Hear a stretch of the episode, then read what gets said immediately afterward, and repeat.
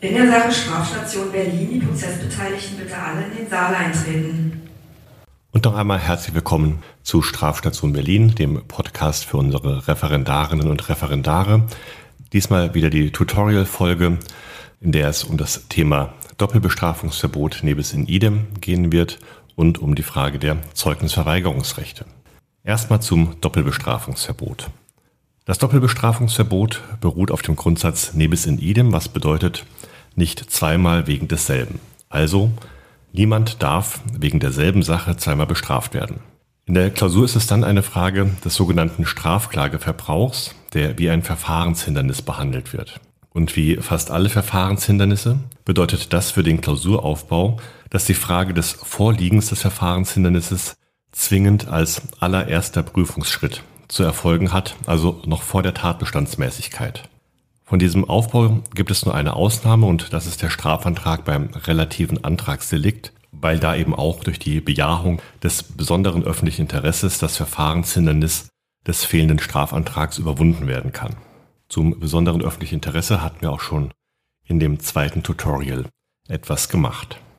Zurück zum Straflageverbrauch. Für die weitere Prüfung ist dann die Frage, ist der Beschuldigte wegen der Tat, die gerade geprüft wird, bereits bestraft worden? Und zwar wegen derselben prozessualen Tat. Da gibt es unterschiedliche Konstellationen. Grundsätzlich innerhalb von Deutschland gilt ohnehin im Wirkungsbereich der StPO das Doppelbestrafungsverbot. Unmittelbar innerhalb des Schengen-Raumes ergibt es sich aus Artikel 56 des Schengener Durchführungsübereinkommens. Und außerhalb des Schengen-Raumes ergibt es sich möglicherweise aus entsprechenden völkervertraglichen Vereinbarungen. In unserem Beispielsfall mit der Türkei besteht eine solche Vereinbarung eben gerade nicht. Somit kann auch kein Strafklageverbrauch eintreten. Ein klassischer Fall für Strafklageverbrauch und Doppelverfolgung innerhalb des Schengen-Raumes wären Taten im Zusammenhang mit Grenzübertritten, also zum Beispiel ein Drogentransport aus dem europäischen Ausland nach Deutschland. Dann macht sich der Beschuldigte mit der Ausfuhr aus dem europäischen Nachbarland strafbar. Er macht sich auch wegen der Einfuhr von Drogen nach Deutschland strafbar. Aber was für die prozessuale Tat das Entscheidende ist, es handelt sich um einen einheitlichen Lebensvorgang. Denn nach einer natürlichen Lebensanschauung ist es eben ein Tatvorgang. Einmal mit dem Auto über die Grenze fahren.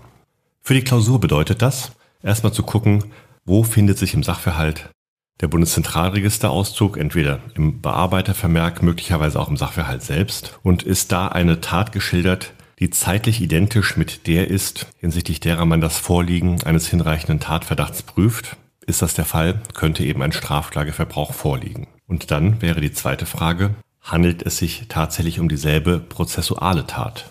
Dies ist mit den üblichen Abwägungskriterien zu prüfen. Bildet das geschichtliche Vorkommnis nach der Auffassung des Lebens ohne Rücksicht auf die rechtliche Einordnung einen einheitlichen Vorgang? Bejaht man diese Frage, liegt ein Verfahrenshindernis vor, verneint man sie dann nicht. Klausurtaktischer Hinweis, wenn tatsächlich bei der Tatbestandsmäßigkeit oder bei der weiteren Prüfung des Delikts keine weiteren Probleme mehr auftauchen, spricht auch von der Anlage der Klausur recht viel dafür, den Strafklageverbrauch anzunehmen, also das Verfahrenshindernis zu bejahen. Denn dann sind alle Probleme, die mit diesem Delikt zusammenhängen, auch schon behandelt. Ergeben sich weitere Probleme bei Tatbestandsmäßigkeit, Rechtswidrigkeit oder Schuld, ist es von der Klausurtaktik her sinnvoller, den Strafklageverbrauch letztlich zu verneinen, um sich diese Probleme nicht abzuschneiden.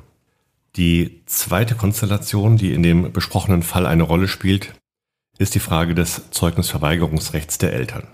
Die spielt zugegebenermaßen nur andeutungsweise eine Rolle, weil die Eltern ja von sich aus zur Polizei gegangen sind, Anzeige erstattet haben und dann auch später in der Hauptverhandlung durchaus bereit waren, Angaben zu machen, sich also eben gerade nicht auf ihr Zeugnisverweigerungsrecht berufen haben. In einer Klausur wäre eine solche Konstellation mit Eltern und dem Sohn als Beschuldigten eigentlich immer darauf angelegt, Zeugnisverweigerungsrechte zu prüfen und die damit verbundenen Probleme zu behandeln. Die Grundausgangssituation in der Klausur ist aber immer, es gibt eine zeugnisverweigerungsberechtigte Person, die bereits Angaben gegenüber der Polizei, der Staatsanwaltschaft oder vor dem Gericht gemacht hat und nun über den Verteidiger oder auf sonstige Art und Weise erkennen lässt, dass sie nicht mehr bereit ist, diese Angaben in der Hauptverhandlung zu wiederholen. Das ist die klassische Ausgangssituation in der Klausur und ist auch die klassische Einkleidung der Problematik. Denn jetzt stellt sich die Frage im Rahmen des Gutachtens, habe ich irgendwelche Möglichkeiten, die Angaben, die die Eltern bereits gemacht haben, auf andere Art und Weise in die Hauptverhandlung einzubringen. Dazu ergeben sich zwei Ansatzpunkte. Erster Ansatzpunkt ist die Verlesung der bisherigen Aussagen und der zweite Ansatzpunkt ist die Vernehmung der Vernehmungsbeamten über das, was ihnen die Eltern gesagt haben, als Zeugen vom Hörensagen. Die Verlesung scheitert in der Regel unmittelbar an Paragraph 252 StPO, in dem ein entsprechendes Verlesungsverbot drinsteht. Also sinngemäß die Idee, wenn ich irgendwie als Zeugnisverweigerungsberechtigter Angaben gemacht habe, habe ich letztlich immer die Möglichkeit, durch ein späteres Berufen auf ein Zeugnisverweigerungsrecht diese Angaben und deren Verwertbarkeit wieder zu sperren. Dahinter steht die Wertung des Gesetzgebers, dass keine Konflikte in der Familie durch Aussageverhalten entstehen sollen und man dadurch also diese Dispositionsmöglichkeit haben soll. Daraus ergibt sich aber auch, dass Paragraph 252 StPO nach ständiger Rechtsprechung über seinen Wortlaut hinaus als ein umfassendes Verwertungsverbot gelesen werden muss, also auch die Vernehmung der Vernehmungsbeamten grundsätzlich gesperrt ist. Denn nur dann kann der Schutzzweck eben dieses Zeugnisverweigerungsrechtes, der Schutz der Familie vor Konflikten, tatsächlich erfüllt werden. Also letztlich, Polizeibeamte kann man als Zeugen vom Hörensagen nicht über die Vernehmungsinhalte vernehmen. Es gibt aber eine Ausnahme davon und das ist die richterliche Vernehmung, also die Vernehmung durch einen Ermittlungsrichter im Ermittlungsverfahren in der Regel.